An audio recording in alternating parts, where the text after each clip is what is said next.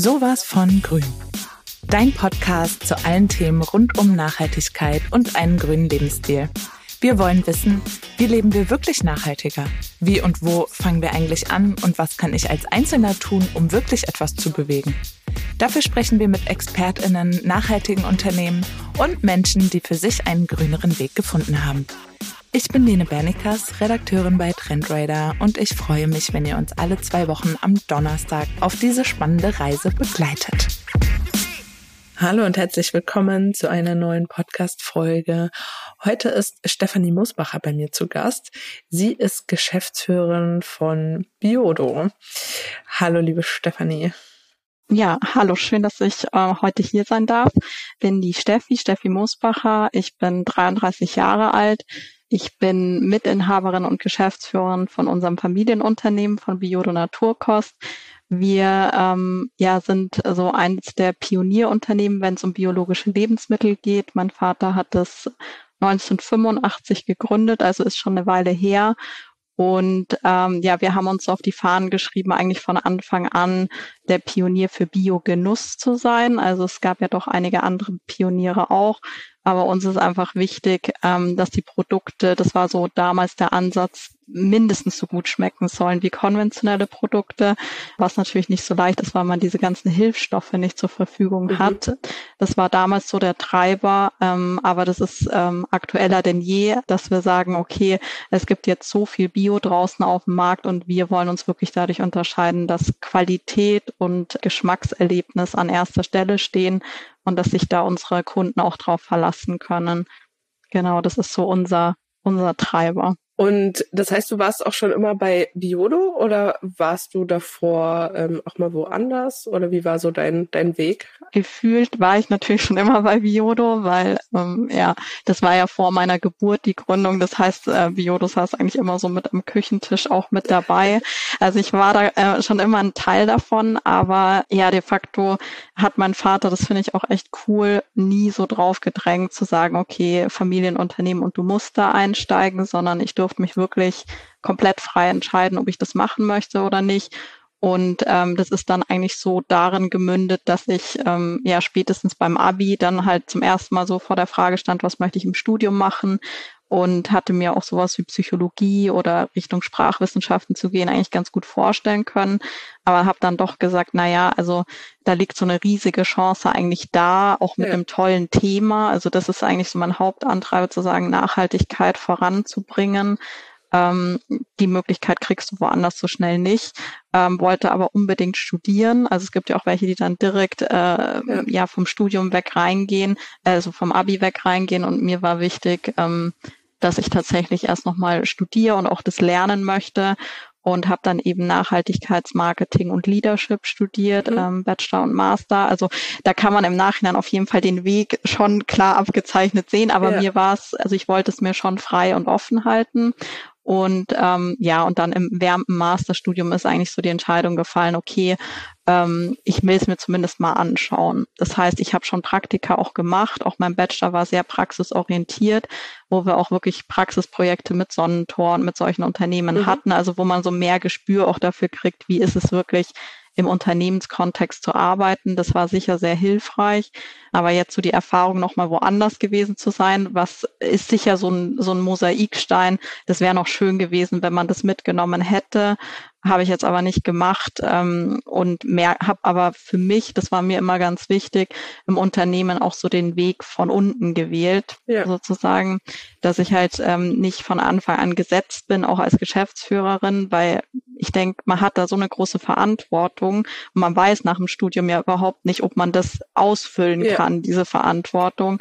Und ja, deswegen bin ich so diesen schrittweisen Weg eher gegangen. Das hat sich auch als gut herausgestellt bis jetzt.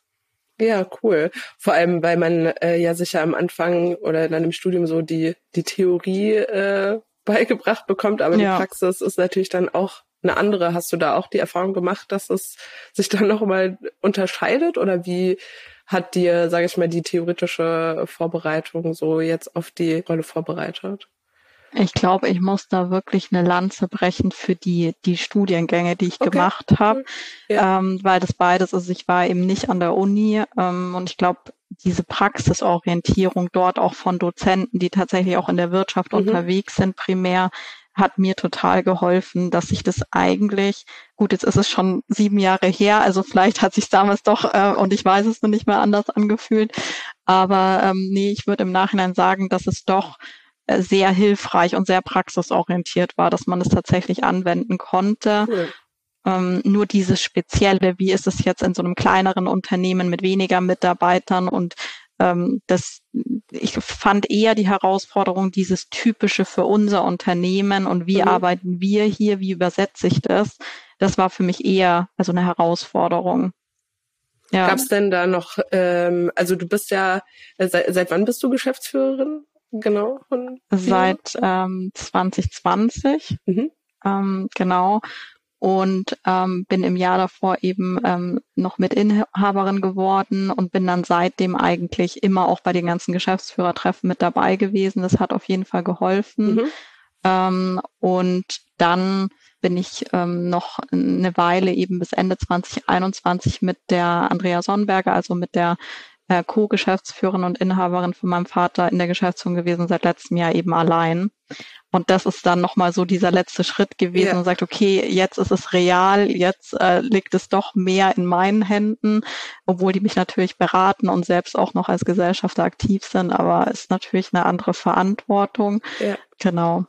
Und gab es da noch spezielle Dinge, wie du dich dann auf diesen letzten Schritt vorbereitet hast? Also irgendwie äh, Tipps, die du vielleicht auch weitergeben kannst? Oder war das tatsächlich einfach dieses reinwachsen und äh, immer ein Stück mehr alleine äh, quasi ähm, stehen?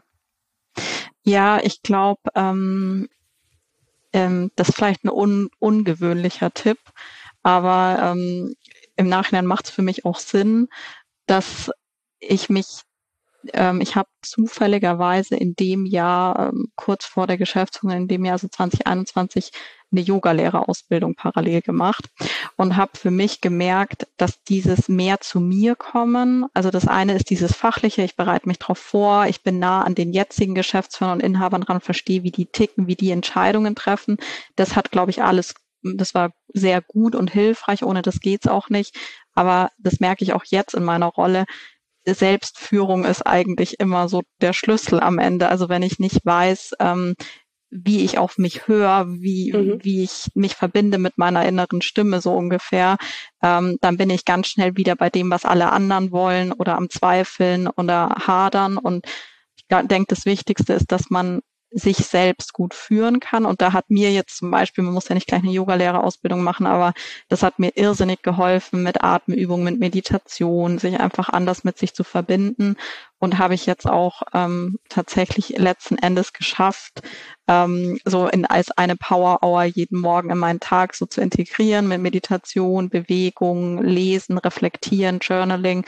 Und ich glaube, das ist ein sehr wichtiges Element mhm. ist. Für mich zumindest. Vielleicht gibt es Menschen, die sind nicht so sehr, die sind von Haus aus mehr so introvertiert und bei sich. Deswegen ähm, muss nicht für jeden was sein. Aber dass Selbstführung auf jeden Fall der Schlüssel auch zu erfolgreicher Teamführung ist, denke ich, ähm, ist so ein Grundelement. Und das kann ich nur jedem empfehlen, wenn man auch das Gefühl hat, es sind immer viele Stimmen im Kopf und jeder zerrt an einem und mhm. will was von einem. Ich glaube, so geht's ja jeder Führungskraft oder auch jedem, jedem Mitarbeiter, ähm, dass, dass man da was für sich tut, mal im ersten Schritt. Ja, total, ja. total spannend. Ich kann mir auch vorstellen, dass man, also dass das ja auch die Empathie für andere fördert, wenn man äh, ja mit sich sozusagen im, im Reinen ist und eben ja, weiß, äh, was man selber will und was nicht. Ja, vor allen Dingen meine Erkenntnis ist jetzt so, auch heute noch bei den Herausforderungen, die man ja natürlich trotzdem tagtäglich hat, man steht sich ja immer selbst im Weg. Also mhm. wenn ich nicht weiß, wie ich mit mir selbst so spreche, dass es irgendwie liebevoll ist, dass ich sage, oh, ist jetzt vielleicht nicht ja. so gut gelaufen, aber war trotzdem ein wichtiger Schritt nach vorne. Morgen probieren wir es äh, nochmal, beim nächsten Mal probieren wir es nochmal anders oder morgen gibt es eine neue Gelegenheit. Wenn ich diesen inneren Ton und Umgang mit mir nicht habe, kann ich auch kein Team motivieren, weil die dann auch abbekommen, dass ich gerade so frustriert bin, dass es nicht so gut gelaufen ist. Also so dieses, der Umgang mit sich selbst ist ja der, den man auch nur anwenden kann auf andere und ähm, deswegen glaube ich, muss man da anfangen. Ähm, ist natürlich eine Lebensaufgabe, aber zumindest da Schritt für Schritt immer wieder so in die Selbstreflexion zu gehen ähm, und einen guten Umgang mit sich zu finden, ist, glaube ich, der Schlüssel. Ähm, ja, weil man hat ja auch eine Verantwortung für die anderen, mit denen man, mhm. also so auch diese ja. Demut zu haben, zu sagen, hey, du bist da jetzt nicht für dich, damit du glänzt als Führungskraft mhm. allein. Natürlich kann man das nicht komplett ausblenden, das eigene Ego, aber im Endeffekt muss man ja immer sagen, ich bin hier für mein Team, für mein Unternehmen da, um das zum Erfolg zu führen. Und dazu braucht jeder einen guten Platz im mhm. Team und müssen wir als Gemeinschaft gut sein. Und ähm, ja, von daher ist es, glaube ich, auf jeden Fall wert. Ja, super spannender Ansatz. Kann mir vorstellen, dass, dass der Tipp da vielen, vielen hilft, wenn man vielleicht äh, ja ein bisschen unsicher ist in seiner Rolle oder da so ein bisschen struggelt mit, mit Themen, dass das äh, sehr hilfreich ist, so ein bisschen erstmal bei sich anzufangen.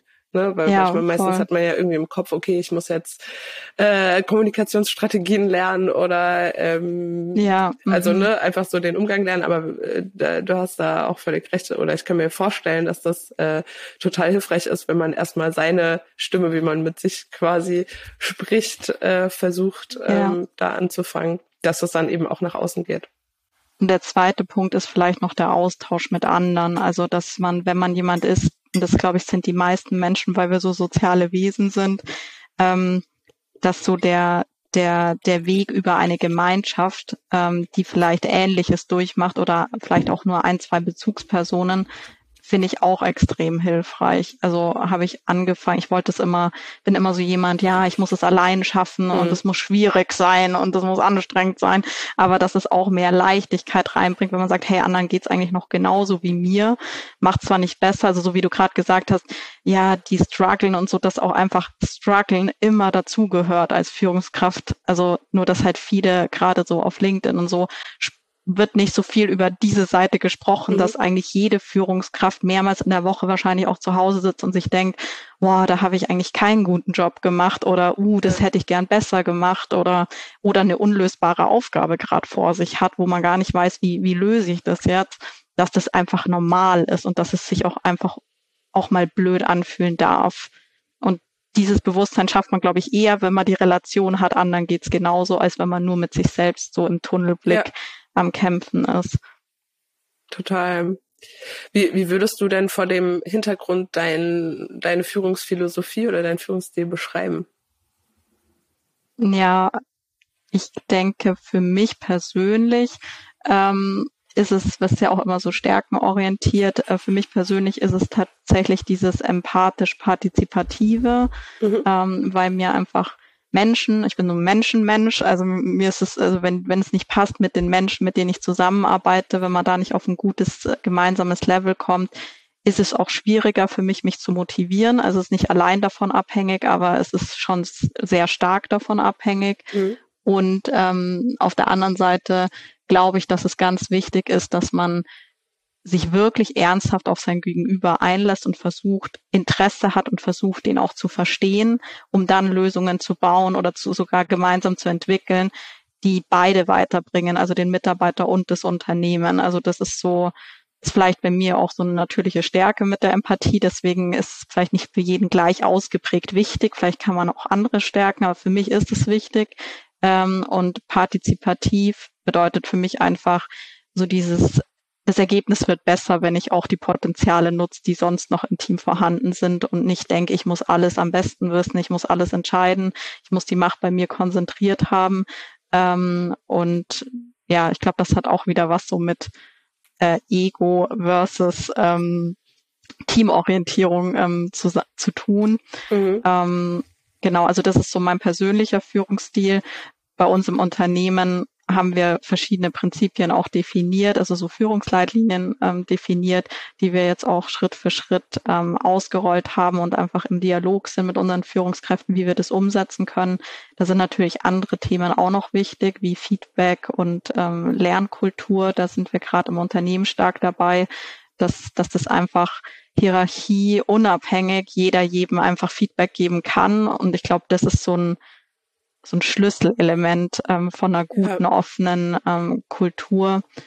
also ich könnte zu dem Thema jetzt wahrscheinlich noch endlos was erzählen, aber so im Kern ähm, trifft das ja ganz gut. Gibt es denn, ähm, du hast ja eben schon gesagt, so äh, Yoga beziehungsweise Strategien, sich also mehr zu sich selbst zu finden. Hast du da noch andere so Wissensressourcen oder Medien, äh, die du empfehlen könntest? Also sei es Bücher, Workshops oder Events, wo du sagst, da kann man für seine persönliche und berufliche Weiterentwicklung auf jeden Fall auch äh, Strategien rausziehen oder Wissen rausziehen? Ähm, ja, auf jeden Fall. Also ich ähm, persönlich, ähm, wenn es jetzt um das Thema Führung und auch so dieses moderne, auch vielleicht weibliche Führung mhm. geht, finde ich ähm, den Female Leadership Podcast von Vera Strauch ähm, sehr gut. Ähm, da kommen dann auch wieder ganz viele Buchtipps drin vor, die ich auch davor oder durch sie ähm, mhm. gelesen habe. Ähm, von so Richtung Bücher hat mich eigentlich neben dem Studium natürlich ähm, Brené Brown am meisten ähm, beeinflusst.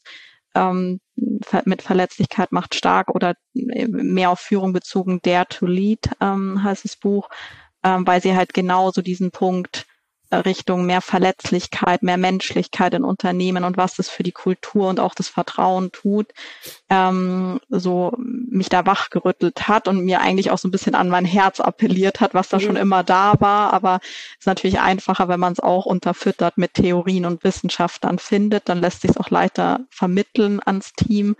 Ähm, das sind so, für mich waren das so zwei Elemente, das Buch und, und der Podcast, ähm, wenn es um das Thema Selbstführung geht, ähm, würde ich tatsächlich empfehlen, ähm, verschiedene Yoga-Richtungen oder auch Meditation und Atemübungen einfach auszuprobieren.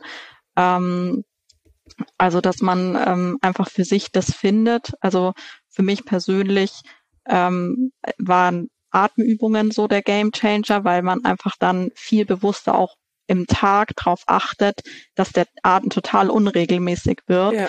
Und ähm, wenn man das gelernt hat in der Meditation zu sagen, okay, du bist jetzt gerade nicht bei der Sache oder dein Atem wird schneller, das zu registrieren und trotzdem zu sagen, okay, es ist in Ordnung, so ist es. Ich lasse es jetzt gehen. Es ist jetzt so, wie es ist. Ich muss es akzeptieren. Und ich denke mal, bei jeder, keine Ahnung, großen Präsentation, die man halten muss oder sonstigen aufregenden Moment, hat man dann wieder diese Erfahrung, die kommt dann zurück, aber man hat einen Umgang ganz unterbewusst gefunden, damit umzugehen, weil man nicht völlig überwältigt und überfordert von dem Gefühl ist, weil man es schon kennt mhm. und weil man schon weiß, weil man dann das Gleiche, okay, ich nehme es jetzt an, es ist wie es ist, ich lasse es jetzt einfach vorbeiziehen ähm, das wendet man dann wieder in dem Moment an. Und ähm, da gibt's aber noch viele andere, ähm, viele andere Möglichkeiten.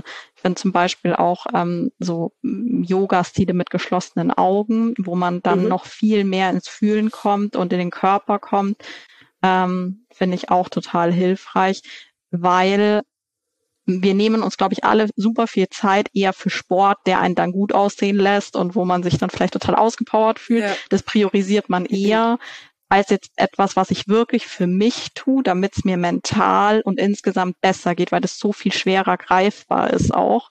Ähm, und ich glaube, dass diese Zeit halt super wichtig ist zu investieren, weil man wirklich, das kann ich jetzt sagen, auch durch die letzten Jahre nachhaltig merkt, was es für einen tut. Durch dieses permanente, so Richtung Gewohnheiten was tun, merkt man natürlich irgendwann nicht mehr, wie groß der Impact eigentlich im Vergleich zu einem vor einem Jahr war, weil man sich ja so kontinuierlich entwickelt. Ja. Aber wenn ich manchmal jetzt zurückblicke und mir überlege, ähm, wie ging es mir vor eineinhalb Jahren mit bestimmten Situationen und wie kann ich jetzt viel ruhiger und gelassener in den Situationen bleiben, dann glaube ich 100 Prozent, dass es was mit Meditation, Atemübungen oder so Körperübungen zu tun hat. Und wir suchen immer nach Antworten in unserem Kopf, und eigentlich sind die Antworten ganz oft wirklich in unserem Körper und in unserem Gefühl mit uns selbst. Mhm. Und ich falle da auch immer wieder drauf rein, aber inzwischen weiß ich, jetzt bin ich in der Sackgasse und da bringt es mir nichts, jetzt noch eine Stunde darüber nachzudenken. Nee, jetzt äh, muss einfach Yoga her oder jetzt muss ich irgendwie auch von mir aus auch was anderes Körperliches machen, aber einfach wieder mehr ins Körpergefühl kommen und dann lösen sich auch wieder Knoten und dann geht's auf einmal wieder vielleicht in eine ganz andere Richtung weiter cool. in dem Thema. Das ist echt, ähm, finde ich, ganz hilfreich. Da ist dann sicher auch das, was du angesprochen hast mit äh, Selbstreflexion oder das eben äh, aufzuschreiben, äh, wie so die mentale Entwicklung quasi ja. äh, ähm, vorangeschritten ist, sicher wichtig, weil wie du auch schon sagst, so körperliche Fitness kann man äh, irgendwie mit Fotos oder so festhalten, ja, aber so den den Weg von vor ein paar Jahren, wie man eben ja vielleicht so Gedankenstrategien geändert hat oder so, kann ich mir vorstellen, äh, ist nicht so leicht, sich dann wieder hervorzurufen, was man vielleicht schon geschafft hat in den, in den letzten ja. Jahren, wenn man es äh, ja mehr äh, aufschreibt und äh, da auch in die Richtung geht. Hast du das, das hast du auch regelmäßig gemacht? Ja, das habe ich auch gemacht. Ähm, also ich habe dieses ist jetzt keine Werbung, aber dieses sechs Minuten Erfolgsjournal mhm. ähm, aber von Dominik Schwenz habe ich gemacht, jetzt inzwischen seit zweieinhalb Jahren, glaube ich sogar, ähm, weil da ist ja mal die, da ist eigentlich super viel mit drinnen. Also das Thema Dankbarkeit, Vorfreude, Abendreflexion. Und das habe ich halt noch so ein bisschen ergänzt um meine eigenen Themen. Und jetzt mache ich das Journaling, also wirklich so Gedanken runterschreiben. Das mache ich nur noch, wenn ich wirklich merke, jetzt ist irgendwie was, was mich so beschäftigt und wo ich viel zu aufgeregt bin, um mhm. jetzt durch Nachdenken zu einem Schluss zu kommen, dann schreibe ich das einfach runter und dann ist es zumindest weg. Also dann ist es nicht mehr in mir, sondern dann steht es auf dem Papier. Das heißt nicht, dass man dann immer gleich schlauer ist danach, was mache ich jetzt in Zukunft, wenn mir sowas passiert. Aber es ist zumindest so ein Relief für den Moment da. Ja, aber das fand ich, fand ich auch immer sehr, sehr, sehr hilfreich, weil so ein bisschen die Downside ist, dass man ja dadurch, dass man viel bewusster wird, auch viel bewusster Dinge mhm. feststellt, die einem nicht so mhm. also, also das Positive ist, dass man sich verändert und dass es einem besser geht mit vielem, aber man sieht natürlich auch viel klarer die Muster vielleicht, die man noch hat, aus, auch aus der Vergangenheit, die man eigentlich gerne loswerden will und dass man dann nicht so den Trugschluss hat, es ist ja jetzt eigentlich schlechter als davor, nur weil es einem so sehr bewusst ist. Mhm. Ja, das ist gerade so, so, so ein Moment, wo ich immer wieder momentan an Momente komme, dass man natürlich auch nicht mehr wegschauen kann.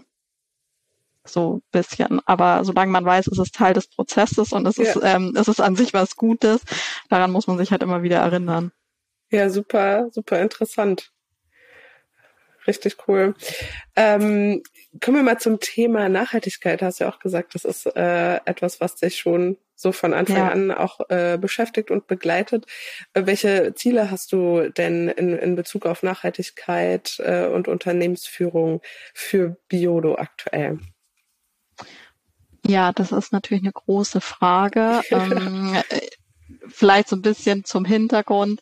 Ähm, was man, glaube ich, wirklich unterscheiden muss, ist, dass wir kein Unternehmen sind, das jetzt sozusagen ähm, vor fünf Jahren gemerkt hat, oh, Nachhaltigkeit ist jetzt super wichtig, da schauen ja. die Konsumenten auch mehr drauf, also müssen wir jetzt irgendwie in unser eigentlich normales Wirtschaftsunternehmen die Nachhaltigkeit reinbauen, ähm, sondern eigentlich war das der Antreiber schon von Anfang an von meinem Vater zu sagen, hey, irgendwie, ich will Unternehmer sein, aber ich will auch, dass das, ähm, also er wollte schon immer sich selbstständig machen, aber so, wie kann ich das machen, dass es irgendwie nicht nur ums Business geht, sondern mhm. dass es was Sinnvolles ist. Und da war halt so zum einen ökologischer Landbau, so dass das ein zukunftsfähiges Modell ist, wie wir uns in Zukunft ernähren können und was einfach ähm, ja ökologisch und nachhaltig ist. Und auf der anderen Seite, wie können wir im Unternehmen und auch mit Partnern wirklich so zusammenarbeiten, dass es auf Augenhöhe ist und dass so dieses gemeinsam vorangehen, gemeinsam was bewegen, dass das im Vordergrund steht.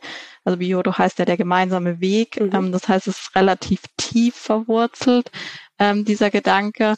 Und ähm, dann ist es natürlich in einem inhabergeführten Unternehmen von Haus aus so, dass wenn die beiden Inhaber und Geschäftsführer in einer Person dieses Gedankengut haben, dass automatisch jede Entscheidung im Unternehmen irgendwie so daran ausgerichtet ist. Ja. Und äh, deswegen, ähm, als ich so vor ja inzwischen ja fünf Jahren gesagt habe, okay, wir werden jetzt aber so ein bisschen größer. Also wir sind jetzt also heute 110 Mitarbeiter.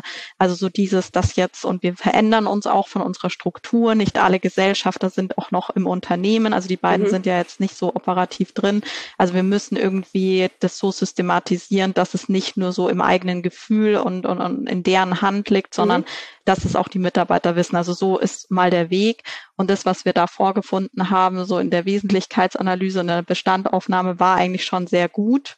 Ähm, also wir haben so einen CO2-Fußabdruck eben berechnet ähm, und haben dann festgestellt, okay, wir sind eigentlich schon im positiven Bereich ähm, durch, durch das sehr nachhaltige Gebäudekonzept, das wir seit 2008 haben und ähm, jetzt geht's da eigentlich eher nochmal so um die letzten Schrauben. Da haben wir äh, festgestellt, dass die E-Mobilität ähm, noch so ein Punkt wäre, wie wir quasi den den wirklich negativsten Faktor, den wir hatten, waren die Fahrten von den Mitarbeitern zum Unternehmen und wieder mhm. zurück. Also wir haben den erweiterten Scope da genommen und, ähm, und auch die Firmenreisen. Und dann haben wir gesagt, okay, wir bauen jetzt einfach die kom komplette Firmenflotte, die inzwischen auch 15 Fahrzeuge sind, auf E um. Mhm. Ähm, davor war es Hybrid, aber cool. wir gehen dann noch die letzte Meile und ähm, wir bauen am Standort eine E-Ladeinfrastruktur, was relativ, also jetzt für unsere Unternehmensgröße schon ein sehr äh, großes mhm. und ambitioniertes Projekt war. Also es sind jetzt dann 20 ähm, Ladesäulen bei uns und ähm, dadurch haben wir sowohl eben unsere Kunden, äh, unsere Partner, wenn sie kommen, als auch ähm, ja unsere Mitarbeiter die Möglichkeit, das zu nutzen. Und das ist jetzt eigentlich so am Standort Richtung CO2 dann eigentlich wirklich noch so das Letzte. Wir haben die Reiserichtlinie noch grüner gestaltet, als sie davor eh schon war. Also von daher ähm, war das eigentlich so ein wesentlicher Punkt noch, wo wir auch investiert haben in den letzten zwei Jahren. Und ähm, ja, was nachhaltige Verpackung war so ein riesiges Thema. Da haben wir auch einiges bewegt, ähm, Pasta auf Papier umgestellt, ähm, 100% recyceltes Aluminium für unsere Tuben, halt all diese Themen. Also das ist so mein Ziel, das weiter auszubauen natürlich. Mhm. Aber so mein, mein größtes ähm, Vorhaben ähm, für die Zukunft ist, in die Lieferkette noch anders reinzugehen. Da haben wir natürlich schon ähm, Bewertung von unseren Lieferanten anhand von Nachhaltigkeitskriterien und sind in so einem Dialog, dass man auch weiß, so wie geht's dazu, sind regelmäßig vor Ort und so das schon. Aber ich würde es einfach gern systematisieren. Also so eine Nachhaltigkeitszertifizierung, die auch noch die vorgelagerte Lieferkette noch mehr mit einschließt. Das ist für mich noch so ein Schritt. Und wir sind gerade dabei, ähm, uns IFS zertifizieren zu lassen. Und da haben wir, glaube ich, dann schon sehr viel mit drinnen. Deswegen, wenn das abgeschlossen ist, würde ich das einfach ähm, nahtlos mit dran setzen. Cool. Genau. Gibt es da äh, spezielle Herausforderungen auch für dich? Wir hatten äh, zum Beispiel in der, ich glaube, es war in der letzten oder vorletzten Folge, äh, da ging es zum Beispiel um die Verpackung und die Sichtbarkeit bei Naturkosmetik im mhm. Drogerieregal, dass quasi der Kunde, die Kundin ähm, äh, nochmal umverpackte Produkte hochwertiger zum Beispiel wahrnimmt im Regal, als wenn sie komplett ohne mhm. Pappumverpackung mhm. sind. Äh, sowas spannend. fand ich auch total spannend, wo quasi ja, so dieses abgewegt werden muss, so in welche ähm, Richtung wollen wir, wollen wir uns entwickeln. Mhm. Hast du da Beispiele, also vielleicht auch Richtung Verpackung, wo du sagst, das ist einfach, also wir wollen, aber es ist, es ist gerade einfach eine Herausforderung oder da suchen wir noch nach, nach Lösungen? Ja, also ich denke, der ganze Plastikbereich ist einfach für uns so das große Thema, wo wir auch schon seit vielen Jahren dran sind, weil einfach momentan ja die ganzen, das ganze Entsorgungssystem hinten dran und Recycling-System noch nicht auf diese nachhaltigen Alternativen ausgelegt ist und ja. dadurch eigentlich zu einer Verunreinigung von dem ganzen Systems äh, führt. Ähm, und da glaube ich, ist dann immer so bei uns zumindest die Abwägung zwischen naja, wenn nicht genug Unternehmen mit aufspringen und den Druck mhm. aufbauen, wird sich auch hinten raus nichts verändern. Gleichzeitig weiß man dann im Hier und Jetzt, das, was ich tue, ist eigentlich nicht wirklich so nachhaltig. Also das mhm. ist immer so dieses Spannungsfeld. Das ist auch was, was ich stark lernen musste, dass es dir nichts bringt, wenn du jetzt als Idealist für dich schon weißt, weil du super aufgeklärt bist und das alles weißt, ja. du gehst jetzt voran. Aber wenn die Verbraucher noch gar nicht so weit sind, das da mitzugehen und das auch zu sehen, dann bringt es ähm, beiden Seiten nichts. Also dann bringt es der Nachhaltigkeit nichts, dem Unternehmenserfolg nichts und dem Endverbraucher nichts. Also insofern diese, diese, dieser Spagat, der bleibt auf jeden Fall. Und da sind wir halt dabei, jetzt sehr stark ähm, recyceltes PET einzusetzen. Auf der anderen Seite ist ja für uns die Qualität und die Sensorik eigentlich der höchste, das mhm. höchste Kriterium. Und da gibt's halt immer wieder die Herausforderung, dass dieses recycelte PET, wenn man es zu 100 Prozent einsetzt, für manche Produkte einfach nicht den idealen Produktschutz bietet und dann mhm. in, in die, ins Produkt migriert, ähm, also bestimmte Fremdstoffe da rein migrieren. Und das wollen wir natürlich auf keinen Fall. Also das heißt, Klar. das machen wir nicht das immer wieder zu erklären, warum macht ihr das denn nicht? Es gibt doch schon nachhaltigere Lösungen, aber nachher am Ende ist es trotzdem, macht es keinen Sinn, wenn dann der Verbraucher ein Produkt bekommt, was irgendwie weder noch knusprig ist oder schmeckt oder wo man dann nachher Richtig. feststellt, da sind irgendwie mhm. Mineralöle in höherer Dosierung drinnen. Also insofern, das ist eigentlich bei uns immer, dass die Produktsicherheit und der Produktschutz immer Vorrang haben. Ja. Und das machen halt andere nicht so. Und dadurch ist dann immer die Frage, ähm, die machen es doch auch und so solche Diskussionen gibt schon. Aber da bleiben wir uns einfach treu und bisher ist es auch ähm, vom Ergebnis jetzt nicht, dass wir da abgestraft werden. Also unsere Kunden wissen zum Glück schon, warum sie uns kaufen. Ja. Das ist ganz gut.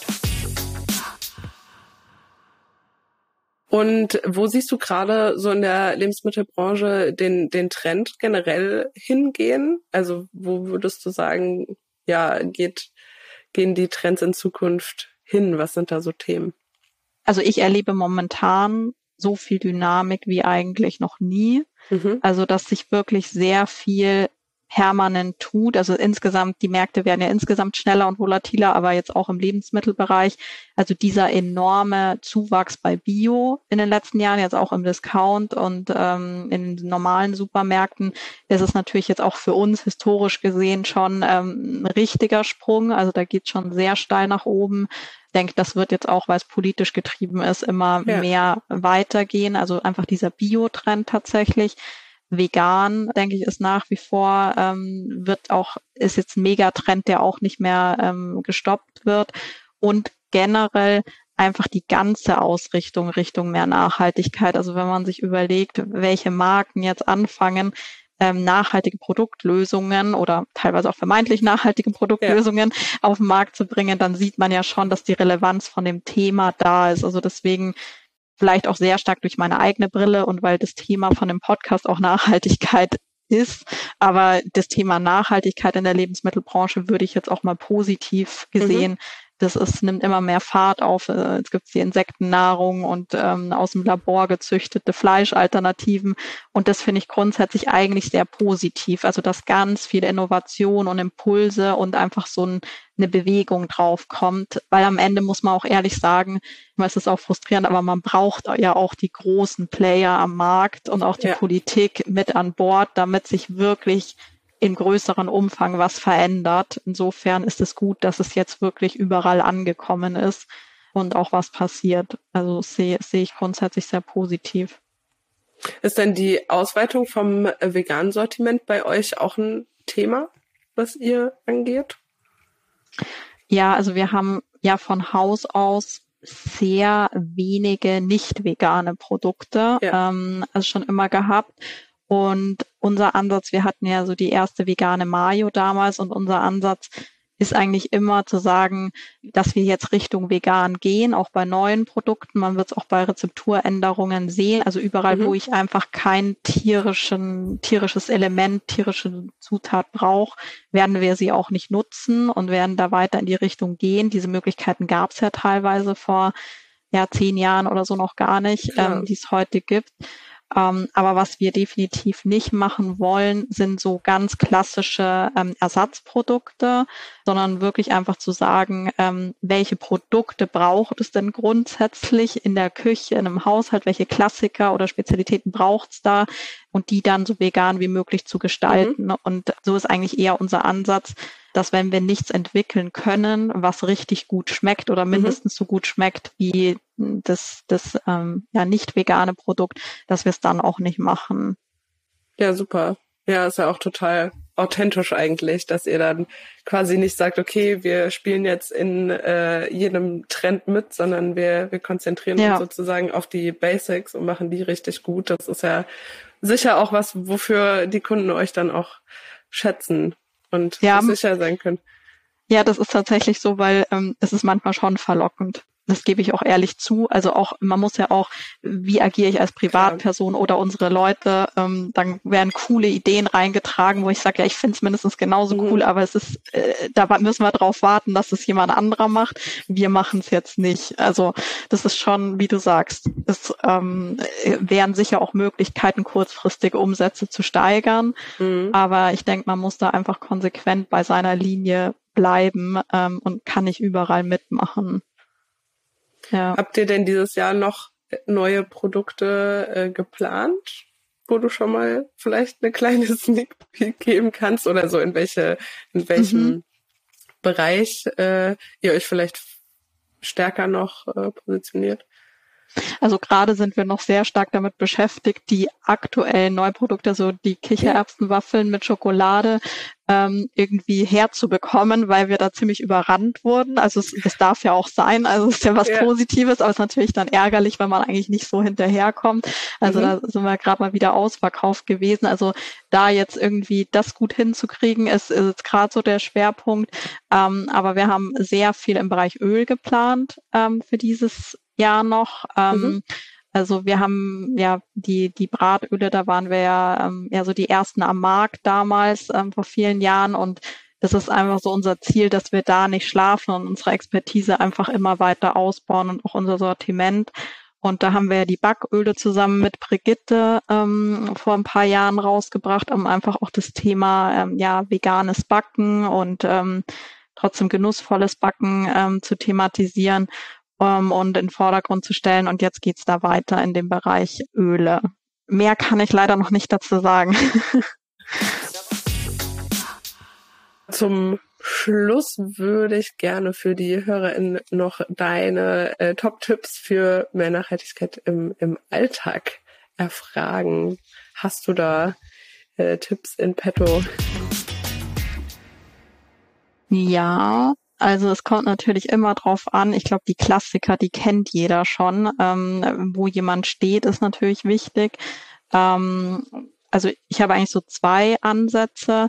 Ich glaube, es ist einfach wichtig, mal irgendwo, also wenn jemand jetzt relativ am Anfang steht, einfach mal irgendwo anzufangen. Also zum Beispiel sich einfach einen Bereich, ob es jetzt Essen oder Kleidung ist, rauszugreifen und dort nachhaltiger zu werden, weil sich dieses Bewusstsein, dass ich mir genauer anschaue, was ich kaufe, wie viel ich kaufe, wie ich mit meinen, wie ich mit dem umgehe, wie, also wie bewusst gehe ich mit meinen Lebensmitteln oder mit meiner Kleidung oder mit was auch immer um. Das überträgt sich dann aus meiner Sicht, so wie ich es erlebt habe, automatisch auch auf die anderen Bereiche. Und ähm, jetzt so ein Beispiel in der Kleidung ist, ähm, das ist jetzt zwar nicht mein primäres Thema mit Biodo, aber um jetzt auch mal was anderes rauszugreifen, ähm, ich habe angefangen vor einigen Jahren, weil ich einfach schon Mode liebe und es dann auch schwierig finde, wenn man so ein Mensch ist, zu sagen, okay, ähm, du kaufst jetzt nur noch ganz abgeratzte Sachen oder so, nur weil es nachhaltig ist, jetzt um mal ins Extrem zu gehen. Mhm. Also wenn man einfach Freude an schöner Kleidung hat und da jetzt wahrscheinlich auch so schnell nicht von wegkommt und auch nicht wegkommen will, ähm, habe ich angefangen, so eine Capsule Wardrobe zu machen, also wirklich weniger Stücke zu haben, die man dann immer wieder auch schnell kombinieren kann. Und ähm, die Kleidungsstücke, die ich da habe, sind dann auch alle eher wertiger und von Unternehmen, wo ich genau weiß, ähm, ja, dass da nur Gutes drin ist und dass da auch die Lieferkette stimmt. Mhm. Und ähm, das ist was, was dann gleichzeitig mir zum Beispiel auch hilft, tagtäglich, ich bin jetzt nicht so jemand, der ewig vom Kleiderschrank steht oder der so viel Zeit dafür hat, dass es dann auch schnell geht und man trotzdem gut angezogen ist. Und, ja. ähm, und wenn man das macht, dann fängt man automatisch an, sich jetzt zum Beispiel bei Lebensmitteln auch mehr mit den Unternehmen, die dahinter stehen und was ist denn deren Überzeugung? Ist es authentisch? Ist es nachhaltig oder ist es eigentlich ein Unternehmen, das den meisten Umsatz eher mit konventionellen Produkten macht und eigentlich da gar nicht so mit Überzeugung dabei ist. Also man fängt automatisch an, sich ja. anders auch damit zu beschäftigen. Und ähm, wenn ich weniger habe, dann schätze ich das, was ich dann aber konsumiere, viel mehr und gehe damit auch anders um. Und ich glaube, das überträgt sich dann einfach. So dieser bewusste Umgang ähm, mit einfach allem in meinem Umfeld ist für mich eigentlich so der Schlüssel, genau, das ist so. Deswegen der zweite Tipp wäre tatsächlich, ähm, dieses mehr damit beschäftigen. Also wir können jetzt nicht alle Experten in nachhaltigen Bauen, in nachhaltiger Mode und uns überall in die Tiefe einarbeiten. Das ist mir auch ja. persönlich total klar. Das mache ich auch nicht. Aber dass man sich ähm, einfach mehr anfängt mit den Unternehmen zu beschäftigen. Das mache ich halt stark und dann weiß ich einfach, da habe ich meine zehn Labels, da kann ich, egal was ich da kaufe, das passt einfach, da unterstütze ich was Gutes. Oder ich gehe dann auch mal in Secondhand-Laden zum Beispiel und hole mir da irgendwie was raus, aber muss ich ehrlicherweise sagen, dann auch eher in was gehobeneres, wo ich dann mal so ein Teil habe, wo ich sage, okay, das ist einfach ein tolles, hochwertiges Produkt, das habe ich noch in zehn Jahren. Ich ja. halte jetzt nicht so viel von diesem ähm, viel und dafür alles getragen und so. Also das ist aber eine Philosophiefrage wahrscheinlich. Aber das wäre so mein Haupttipp, sich einfach mehr mit einem Bereich mal anzufangen und sich mehr mit, mit den Unternehmen zu beschäftigen und sich dann über die Unternehmen oder auch Influencer, die da zum Beispiel total aufrichtig dabei sind, wo man mhm. weiß, das Qualitätsprädikat von der Person heißt für mich auch, dass ich darauf vertrauen kann, ohne dass ich mich jetzt damit beschäftige, was Naturkosmetik eigentlich genau ist, sondern ich weiß einfach, die filtert das und selektiert das für mich um, weil dieser ja. andere Weg, der früher immer so der normale Weg war, ich muss mich jetzt mit allem bis ins Detail beschäftigen, ähm, das kriegen wir ja gar nicht hin. Also das ist ja unmenschlich. Ja, ich finde es auch einen äh, super spannenden Ansatz, irgendwie so am Kleiderschrank anzufangen, weil das ist ja tatsächlich so das, was äh, ja oft irgendwie ein Problem ist äh, für, für viele, dass man äh, da ja auch so diesen Überfluss hat und sich mhm. da vielleicht erstmal da zu selektieren, was brauche ich wirklich. Und das kann man ja, äh, wie du sagst, ja wirklich dann auch auf äh, den Lebensmitteleinkauf zum Beispiel ähm, übertragen. Weil was wir ja auch schon äh, besprochen haben, natürlich wächst das Angebot an nachhaltigen und veganen Produkten und man wird da so sehr überflutet und wird dazu natürlich auch verleitet, ja. dann ständig die Sachen auch auszuprobieren und ständig äh, zu kaufen und am Ende schafft man es vielleicht gar nicht, die äh, alle zu verbrauchen. Ja, Deswegen finde ich den Vergleich tatsächlich sehr, sehr hilfreich und sehr cool. Ja, sehr schön, Stefanie. Hat mich sehr gefreut, dass du hier mit dabei warst. Ja, ich sage auch vielen Dank für den spannenden Austausch und ich habe mich gefreut, dabei sein zu können. Sehr schön. Mach's gut. Bis dann. Bis dann. Ciao. Alle Links zu den Themen, die wir in dieser Folge besprochen haben, findest du wie immer in den Show Notes. Schau gerne mal bei Biolo vorbei, wenn du tolle Bio-Lebensmittel benötigst. Genau, und wenn du keine Folge verpassen möchtest, dann vergiss nicht zu abonnieren. Und wir hören uns bei der nächsten Folge wieder zu spannenden Themen rund ums Thema Nachhaltigkeit und einen nachhaltigen Lifestyle. Ich freue mich, wenn du das nächste Mal wieder mit dabei bist. Mach's gut, bis dann. Ciao.